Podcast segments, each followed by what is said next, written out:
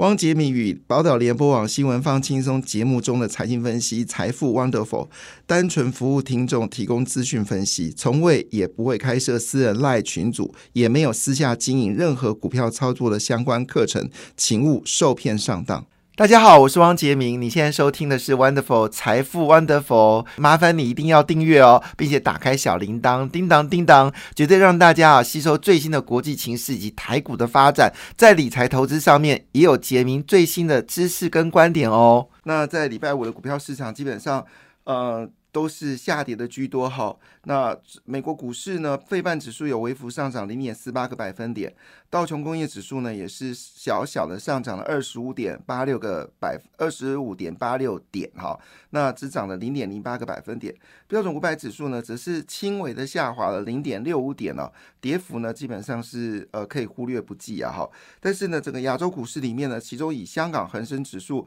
跌得最凶哦，因为传出碧桂园哈可能又出现问题了，还有 SOHO 好这个 SOHO 中国哈，这是中国的。大型券商呢也爆出了，就是有欠税哈八十七呃七十八亿啊八十七亿的钱都在谈这个事情，那加上获利也大幅的减少，冲击了整个香港恒生指数啊，房地产一波波的灾难哦都来了。所以呢，香港恒生指数呢是重跌了二点零五个百分点哦，算是跌幅最大的一个部分哦。好，那另外一个部分呢，当然就是谈到了，就是上海综合指数呢，好涨了一天之后，礼拜四小涨一天之后，礼拜五就呈现明显的拉回哦。其中以深圳跌幅最大，跌掉一点七五个百分点哦。那么中国股市呢，这一波的八月份下跌，基本上把前波上涨的幅度呢，基本上都已经快吃干抹净了，算是蛮严重跌的。一个市场，那受到中国的影响，欧洲股市最近也疲弱不振哦，也传出来许多公司有倒闭哦。现高收益债是愁余产物，特别是欧洲高收益债愁云产物。据了解，大概倒掉的金额可能超过了一兆元哈，这个是一个非常可怕的一个数字。事实上，最近买债券的都套牢，就是一直美国联准局的利率政策一直不确定的情况之下，反反复复。所以呢，很多人如果是在高点买的人，大家到现在形成套牢。所以最近财富管理中心看得出来哦，这有钱人呢已经把这个现金比例拉到了从原本的三十八个百分点哦，拉到了超过百分之五十。也就是说，现在的状况在债券市场是非常不确定性的啊。就是其实我很少谈债券，因为美国联准局利率还不是那么确定的时候，去冲债券有存在的风险哈。那这个延代的瑞慈最近表现也是有点迷惘。好，那应该要到。到十月以后才会比较清楚的方向。那英亚洲股市呢，也是呈现全面下跌的状况。其中跌幅最小的是马来西亚，跌了零点一三个百分点；跌幅最大的是菲律宾股市哦，跌掉了一点一七个百分点哦。礼拜五的股票市场看起来并不是一件很有趣的事情哦。那当然，本周开盘前呢，有几个重要的讯息，其中最关心的就是美国联准局鲍尔说。呃，鲍鲍尔鲍尔好，要在杰克森后好，就是这个年度谈话，这是我们说央行里监事好杰克森后的年会好。那当然，另外一部分呢，就是辉达在二十四号要公布财测好，这也是大家所关心的焦点。另外就是中国的金融业到底有没有办法能够脱离这一波的本土房地产的风暴？但是目前为止呢，他们现在可能要做的事情是先解决地方的债务好，因为现在中国的。这些除了北京、上海、深圳，还可能稍有盈余哦。但疫情的当中，他们都亏钱了。稍有盈余之外，其实中国各三十六个县市，呃，三十六个省市哦，基本上现在状况都并不好哈。那另外呢，美国针对洗产地部分呢，也开始比较。强硬了，特别是针对太阳能板的部分，可能洗产地的部分，呃，有决定性的一个决定哦。因为之前拜登有给予两年的豁免期，那现在可能就不给豁免了。那如果是这样的话呢，在二零二四年，这些太阳能电池跟模组哦，可能会高达二点五四倍的关税税率，二点五四倍哦。那当然，这对于台湾来说。多多少少是一些好事，可是目前为止，台湾的太阳能板的产能呢，其实已经满了哈，所以呢，供应台湾都不够了，所以这个科这个税呢，到底最后结果会怎么样呢？我们就值得观察。当然，台商最好的方式就是赶快到东南亚设太阳能板，好，这可能是比较好的一个方式哈。好，那这是我们说的这个这礼拜的重要讯息，当然也要持续关注的，包括了像是苹果到底它的三大产品在旺季到底有没有销售很好，订单有没有增加？因为现在消息非常混乱，有的说非常好，有的说不好，所以我也没答案。好，就是状况有一点点的不稳定。哈，那八月份呢，基本上受到了中国的影响哦。其实八月份整个纳斯达克的指数呢，难得连续三周收黑线哦，那么重挫了百分之三。呃，这这个跌势非常明显，有点类似在今年二月份到三月份的下跌，不过跌跌的幅度是比较大的哈。那现在呢，纳斯达克指数是收在呃一万三千两百九十点附近嘛，哈。在整个八月股灾基本上重挫的幅度是有到百分之三。好，那这个情况到底状况是如何呢？其实市场的解读还是要等这个美国联准局的会议结束之后再来做。研究会比较好，但是 AI 是救世主这部分应该是没有问题的。那受惠于这次美国股市的大涨啊，其实美国退休金的账户呢，越来越多的百万美金的这个退休者，哇，退休的账户有一百万美金哎，哇，这可能只有美国才做得到，台湾那很难呐哈，百万美金三千万台币哎，好，主要是因为美国股市反弹之后呢，今年以来有超过二十五个百分点的这些。退休族呢，他们的账户呢已经逼近到百万美金了，就是他们的这些投资标的物都是以美国的股市为主哦。那平均年龄是五十九岁哦，五十九岁百万美金的退休金，听起来。好像真的不错哦。那因为美国早就已经没有像台湾都是必须要透过劳保来帮他代操，在美国呢，其实他们有多元退休金的方案可以做选择哈。那事实上，美国的基金公司呢，也都以提出哦，就退休金的方案为主哦。像富达以前我老东家，它是全球最大的私呃这个未上市的基金公司，它就非常专注于所谓的退休金。他们那时候来有来台湾。看看台湾的退休金市场，后来发现打不，他们打不过政府，因为政府一直为了保护劳工，平民不愿意啊，将劳工的账户呢开放给好基金公司来代操。所以他们看看就走了，走了之后呢，就就就就这样。所以原本他们要大量的发展投信啊，后来投信的基金也不多了哈。这是我那个年代的事情了。当然现在就已经是以前的故事了哈。好，那当然在这个情况下呢，全球关心什么事情呢？就是农业哈。呃，台湾真的没有办法感受到全世界农业价格、农产品价格大涨。印度最近对于米的价格呢，已经连续调高价格，甚至要求非必要性啊米不准出口。那因为全世界气象气候变迁哦，所以米的生产量大幅减少。走出台湾以外哦，米的价格是越来涨得越来越凶哦。但因为台湾人现在不吃饭啊，所以你其实我们。真的吃米的状况比以前少很多了，特别是成年男子、成年女子很担心晚上吃饭会变胖，所以我们饭量的需求呢，米的需求是有大幅的减少。每一年我们的生产的米呢都大过需求，所以呢，现在政府希望啊，这些种米的这个农夫呢，是不是可以啊改种其他的杂粮，比如说像玉米哈，因为现在全球玉米价格太贵了。好，那事实上呢，最近最火热的。指数呢，没错，就是粮价指数哦。那本季以来呢，这个相关的报酬率击败了全球股市哦。那么分析师呢，就可以考虑哦，机械、肥料等产业。可是我们的肥料股票就东碱跟台肥嘛，似乎还没有办法感受到全球这一波风暴。但是呢，在全球呢，受到气候变迁、好这种火灾，还有其他的一些干旱或者是暴雨哈，还有乌克兰的粮食被攻击等等。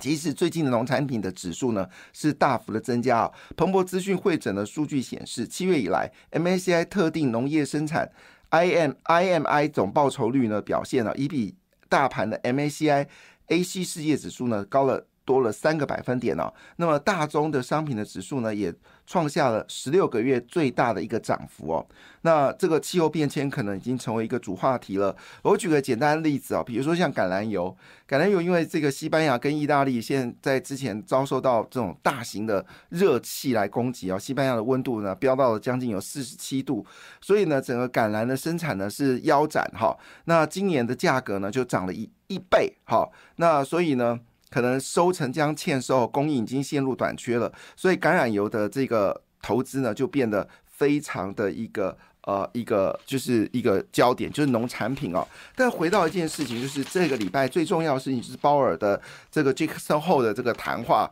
到底会谈什么东西呢？成为大家所关心的焦点呢？那市场预期啊，就是鲍尔的演讲呢，应该是英中带歌啊，就是说还是对通膨他是绝对不松手的，但是不排除会有降息的可能。到目前为止呢，这个美国联准局对于降息这两个字呢，是完全不说的哈，他们只在说什么时候。停止可能不升息哈，但是九月份应该是不会升息，但据了解十一月可能要升息了，就是这么反反复复。所以市场认为啊，到目前为止，也说在十一月以前啊，美元应该还是最强的货币。好，台币呢是一定会往三十二块的方向来敲砖了。那最近呢，为了因应呃这个中国房地产的问题呢？中国呢也开始放手让人民币贬值哦，所以这个双重压力呢，台币呢贬值的压力也会更大哦，所以应该会跌破三十二块。那如果台币贬值的话，当然对于呃台股呃外资好多多少少都会有一些影响。不过话说回来，如果这时候我们的台币没有贬值，二日元贬到一百四十四，韩元也大贬，中国人民币也贬值，其实台湾的出口会立于一个不利的地方啊，所以我们都认为说。以所谓的好处跟坏处来分析的话，或许会牺牲一部分外资卖掉台股的风险，好，但他卖掉终究会买回来，好，但是呢，对于台湾的这个第三季的 GDP 来说的话呢，台币的贬值多多少少会有一些帮助啊，比如说你今天卖出去的东西换回台币也变比较多的钱，好，那当然这一周最重要就是 SOHO 中国暴雷哦，这是这一周一。一一开周最大的坏消息，那总共欠税金额是八十七亿元哦。那对银行的借款呢是一百八十六亿元。那当然它有一些债务。那现在呢，它的总总资产呢还好啦，总资产是有六百八十九点二亿元。负债是三百一十五点一元，所以它跟这个恒大哈，跟这个呃碧桂园不一样。恒大跟碧碧桂园现在都资不抵债，资产没有办法抵消债务。但是呢，SOHO 还好，它的资产呢是债务的一倍。但是呢，这个欠税八十七亿，这倒是就变是黑色赤字哦，就是黑色的利润，就是说它的获利还现金，就是表面上看起来有赚钱，但它现金不够哦。现金不够，没有办法把这八十七亿的这个税金呢来补缴，所以这个情况下呢，使得这两天的美这个中国的的房地产的状况到底是怎么回事呢？好，那事实上呢，现在引发的结果还包括了寿险公司、银行，还有中国一堆的理财公司，哈，还有包括这个房仲业者，好，现在呢都是灾难哈。那到底会有什么样的情况呢？中国最近又开始宣布哦，希望要优化房地产的信贷，来防止金。融风险，所以一波波出招，到底有没有办法能够解决这个呃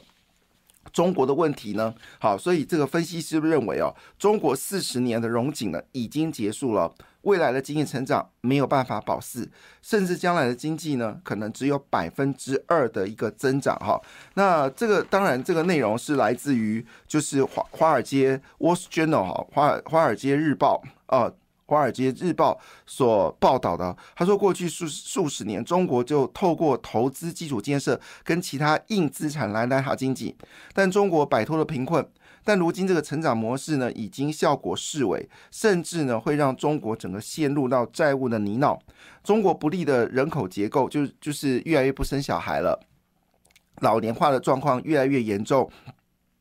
还有包括了美国跟盟盟国开始对中国施压，那么使得外资投资跟贸易呢就已经进入到非常紧俏的一个状况。所以《华尔街日报》呢正式宣布，中国的四十年的繁荣已经宣告结束了。那西方对中国需求呢，事实上已经明显下滑，而且呢贷款呢已经不再跟这个美中国来做交往。所以最近这几个月呢，中国前景是明显的暗淡了。虽然中国要外资哦，就是闭嘴哈，就是说你不要再说中国不好了，不是事实。好，但事实上所有的数据来看的话呢，中国的盖牌越来越多嘛，它从外汇存底也盖牌，不可思议。然后失业率也盖牌，那这个中国的财经信息、经济数据也盖牌，然后呢，这个呃就业市场也盖牌，就是你能够查询到中国的经济数据，基本上都盖牌了。我最夸张的事情是外汇存底也盖牌，是哪门子学问呢？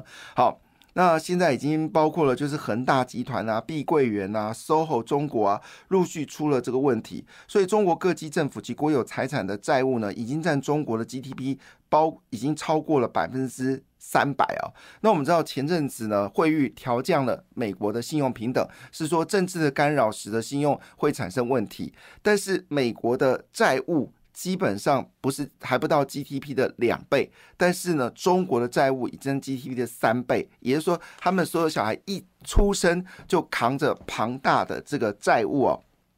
所以，国际货币基金会预估哦，未来的中国经济呢，恐怕在呃这个二二零三零年呢，降到只剩百分之二，届时中国的失业率会大幅的增加哦，这就是我们现在看到的问题啊哈。那最新消息呢，就是。跟进美国，德国也开始要立法限制对中国的投资哦。那么这里面呢，也包括了 AI、云端计算、网络安全跟原材料。这其中里面呢，最让家这个让中国最担忧的，应该是在原材料部分了。因为原材料可能包括了半导体的原材料。那巴斯拉斯拉夫巴拉斯，反正就是德国最大的那家。呃，化学工厂他要去中国大幅投资哦，很可能就会喊卡。那现在呢，已经是美国、中国、韩国，还有荷兰，好，甚至到德国呢，针对就是说关键的化学品呢，已经不准哈在中国来生产。这对中国来说，它事实上已经很困难取得这些高端的化学品。这对中国的经济发展一定会有些影响啊。那根据报道显示呢。属于社会民主党的德国总理肖兹和自由民主党的财政部长常克利斯蒂安里德纳，好，对于这种出口管制呢，他们是虽然抱持着怀疑的态度，但是很可能就会被执行哦。那主要执行呢是来自于德国经济部长罗伯特哈贝克，他提出了这个这个建议啊。而我们都知道，以前德国的经济部呢是最。轻中的哈，现在德国的经济部呢是最反中的，这是一个非常大的改变哦。所以现在目前来看呢，中国在疫情跟经济的夹击之下呢，事实上呢，不只是台湾的年轻台流变多了，中国也面临到极大的这个经济风险了，这恐怕是大家投资要被留意的风险。大家好，我是汪杰明。你现在收听的是 Wonderful 财富 Wonderful，麻烦你一定要订阅哦，并且打开小铃铛，叮当叮当，绝对让大家啊吸收最新的国际情势以及台股的发展，在理财投资上面也有杰明最新的知识跟观点哦。没错，我们礼拜一呢新增了一个新的单元，叫台股最前线哦，前夕 Money Money Money 哦。那很高兴，我们这个每个礼拜一呢都会有分析师来跟大家谈最新一周的一个盘势分析哦。那今天很高兴，我们邀请到了就是。呃，谢明植分析师来到我们现场，呃呃，分析师早安。杰明哥早，听众朋友大家早。是，我想这个是一个很开心的事情啊。当然，当然这周我想大家最关心的一个焦点，好，就是在八月二十四号，这个辉达要公布年度财测。好，那因为上次也是差不多就是这个时间点啊，就是我们说的上次他公布财报的时候呢，引发了这个 AI 股票大涨啊，包括了广达，包括了伟创，包括了英业达，哇，一大啪啦啪啦一大堆公司啊，在那三个月当中，应该说应该说两个月当中哦，是疯狂性的上涨。其中很多人就是一夜致富哦，买广达不不小心这个六七八十块买的广达，突然一下身价变两百多。那川湖更可怕，一口气飙到了九百多，甚至很伤肝到一千块啊！所以呢，这个辉达又要公布财报，肯定现在市场的焦点。那我请问一下，明哲分析师怎么来看这件事情呢？对这个部分，当然事实上在上次应该是这个美国时间的五月二十四号了，然后公布结束之后，隔天那个辉达的股价是涨了百分之呃接近百分之二十五的一个幅度。那最主要原因就是因为它第一季的一个营收虽然说只有七十一点九亿，但是这个美国的公司哦，他们在公布财报的时候都会谈到下个季度的一个获利的预估，所以我们可以看到就是说基本上它在第二季的一个呃这个营收的预估是可以来到一百一十亿哦正负百分之二这样的啊美元。这样的一个营收，那毛利率也是预估大概可以来到百分啊百分之七十，正负零点五。所以这个消息传出来之后，股价就大涨。当然，也就是刚刚杰明哥所谈到，就是广达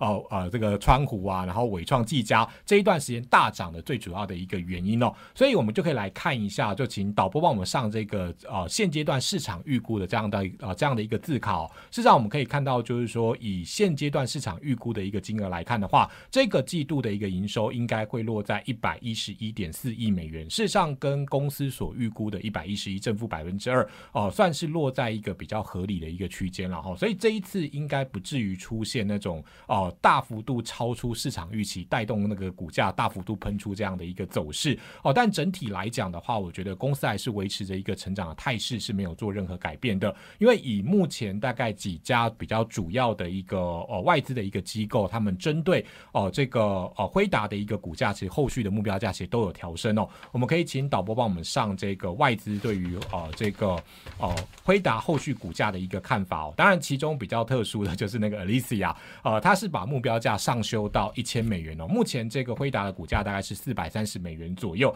当然，必须讲了哈，这个一千美元看起来是跟现在有很大的一个差距。不过，我觉得这个最主要是呃吸引市场的一个眼球了哈。所以整体来讲的话，其实我们可以看其他家的一个公司哦，包括巴克莱是看六百，然后瑞银是看五百四，富国银行是看五百，大摩其实也是五维持五百块钱这样子的一个看法。所以整体来说的话，我是认为说，呃，在这个所谓财报公布之前哦，因为呃这个呃。呃，还没有公告之前，当然大家其实都还是会有一些期待的一个空间。所以在这个礼拜的一个上半周，我认为辉达的一个股价应该是还是会有持续表现的一个机会。那至于说在公布完之后，到底是短线上面会先出现一个呃利多的出境回档，或者是说能够续攻，当然就要看它整体数字的一个表现。这个我是觉得说后续可以去做一个关注的重点。所以当然今天我们可以从这个媒体的报道当中，其实可以看到，呃，现阶段其实大概呃各版头版头条都还是以这个 AI 的概念。股为主，那我是觉得说，以现阶段国内的。呃，指标性的一个个股来看的话，呃，可能还是会以这个广达好作为一个最主要的一个观察的重点，因为毕竟这一波的一个股价，呃，我想它还是一个比较指标性的一个个股啦。那在上周哦，事实上我们可以看到，就是说，呃，台股跌了一千点之后，它的一个股价反而在呃这个过程当中，其实有一个逆势突破新高这样的一个走势哦。因此，如果说我们单纯以 K 线图的角度来看哦，请导播帮我们上那个 K 线图哦，哦，如果说以 K 线图的一个角度来看的话，啊，当然，我觉得两个价格哦是大家可能投资朋友可以比较关注的。那一个就是呃，如果说我们以上周三的哦长虹 K 的二分之一的一个位置是两百五十七块，那上个礼拜五收盘刚好是二五六，也就是说礼拜五的一个回档大概是回到这个长虹 K 棒的二分之一左右的位置。接下来如果能够在二五七以上的话，当然其实对于呃。技术面当中其实是处于一个相对强势的格局。那另外的一个重点价格应该就是两百七十一块哦，两百七十一块是之前的前波高点，也就是在技术面当中，我们会把它当做是一个颈线的一个位置。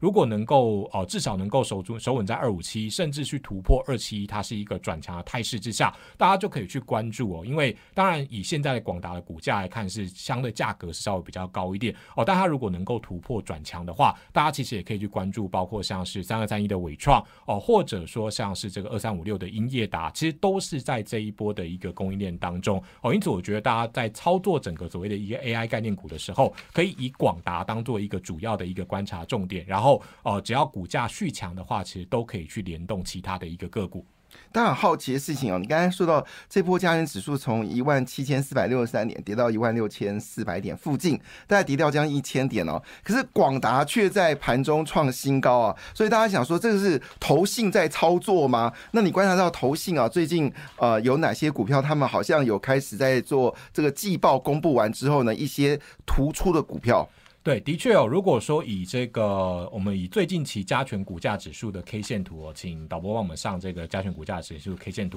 你会发现，其实最近期这个呃最主要的一个买超来源，如果以法人来讲的话，哦，就是以投信为主。因为过去这大概接近快三周左右的时间，他们大概几乎是每天都在呈现一个站在买超这样的一个方向。所以的确哦，因为随着时间点进入到八月下旬，那这个时候，呃，基本上呃，因为在那个半年报以及这个七月份。营收在八月中旬公布结束之后，事实上对于投信来讲，他们会根据公布出来的一个数字哦，原本大家有对于呃任何的公司它都有一个财务呃这个 EPS 的一个预期哦。那在公布结束之后，当然就可以针对啊公布出来实际的数字来做一些调整哦。因此对于投信来讲，他们会有一个投资价值重估的这样子的一个行情。那加上说，其实进入到九月份的时候，其实就会进入到哦大家所比较熟悉的就是这个季底的做账这样的一个效应。所以的确这个时间点当中，对于投信来讲，我觉得会有一个呃，我们刚刚所谈到的投资价值重估这样子的一个概念。所以，请导播帮我们上一下，就是呃，我们选呃这个选股条件这张字卡，哦基本上我们会去选择这个上半年获利，然后第二季 EPS 表现其实上呈现比较优异的一个个股。那如果说是从这个七月底八月初开始去做买超的话，这个其实也代表现阶段的股价它其实离投信的成本不会太远，当然相对来讲是比较有优势的哦。所以，我们可以举一个例子来跟大家去做一个分享哦，就是说，呃，像是三七一五的一个电影投控哦，当然这个其实在今天的呃这个工商的。呃，没呃，这个报呃，这个新闻当中其实有谈到，就是哦，他们去啊，现在其实很多 PCB 的一个公司去泰泰国投资哦。但如果我们单纯以我们刚刚所谈到的这个概念来看的话，因为它第二季的这个单季 EPS 是零点八五元哦，是创下它从转型成控股公司之后，我们可以看到的单季新高的一个水准。那事实上，当时如果说以八月十六号那个时候股价刚开始去做突破的时候，那时候的一个投信大概在啊两个交易的时间当中买了六千两百六十九张，那时候的成本是三十四块半，好，事实上差距是不大的。那我想随着后续其实投信开始呈现一些比较加码的一个状况之下，其实你可以看到从八月十六号到八月十八号，大概两天左右的时间，其实股价也涨了大概四块钱，超过一成以上的一个幅度。那投信是呈现持续上面的一个加码，这个就是我们刚刚跟大家所谈到的，就是哦，最近期投信开始买超，然后财报公布出来之后，哦，基本上它能够带动的一个效应，哦，所以。当然时间的关系了哈，我想我们啊这个相关的个股，其实我们会在我们的一个周报当中哦去提供给大家去做一个索取。所以如果说听众朋友对于想想要索取我们的一个周报的话，其实也可以加入我们的 Lite 跟我们的服务人来啊服务人来索取我们这个礼拜的一个投资周报。好，当然今天最重要的消息是有关。台积电哦，那台积电呢？今年已经两度调降财测，就今天新闻又指出来哦，台积电恐怕在这一周呢要宣布第三次调降财测，而且调降幅度呢会超过十二个百分点哦。在这个今天要开盘之前公布这样的讯息，市场会不会有点担心？我们记得上礼拜开始，台积电其实已经又突破了巴菲特的这个防线哦，就走高到这个超过五百五十块钱以上。那怎么来看这个讯息？它背后到底是要表达什么样的一个想法呢？呃，基本上，当然，如果说以这个台积电下修财测这件事情来看的话，呃，反映的当然是在终端的需求上面表现是比较差的，然后，因为事实上，大概